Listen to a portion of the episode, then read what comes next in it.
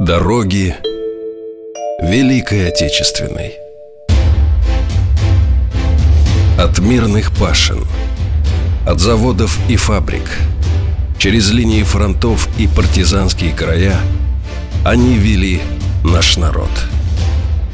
28 миллионам защитников и мирных людей Не было суждено вернуться.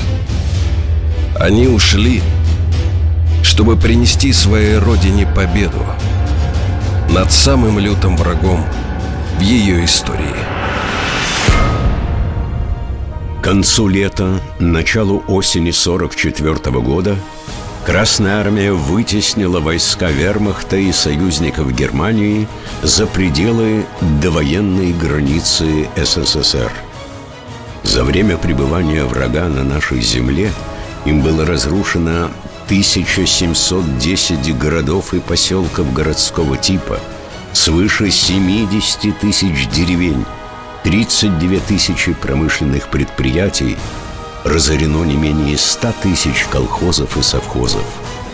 Всего же материальные потери были оценены в 2 триллиона 600 миллионов рублей или по курсу 40-х годов 600 миллиардов долларов.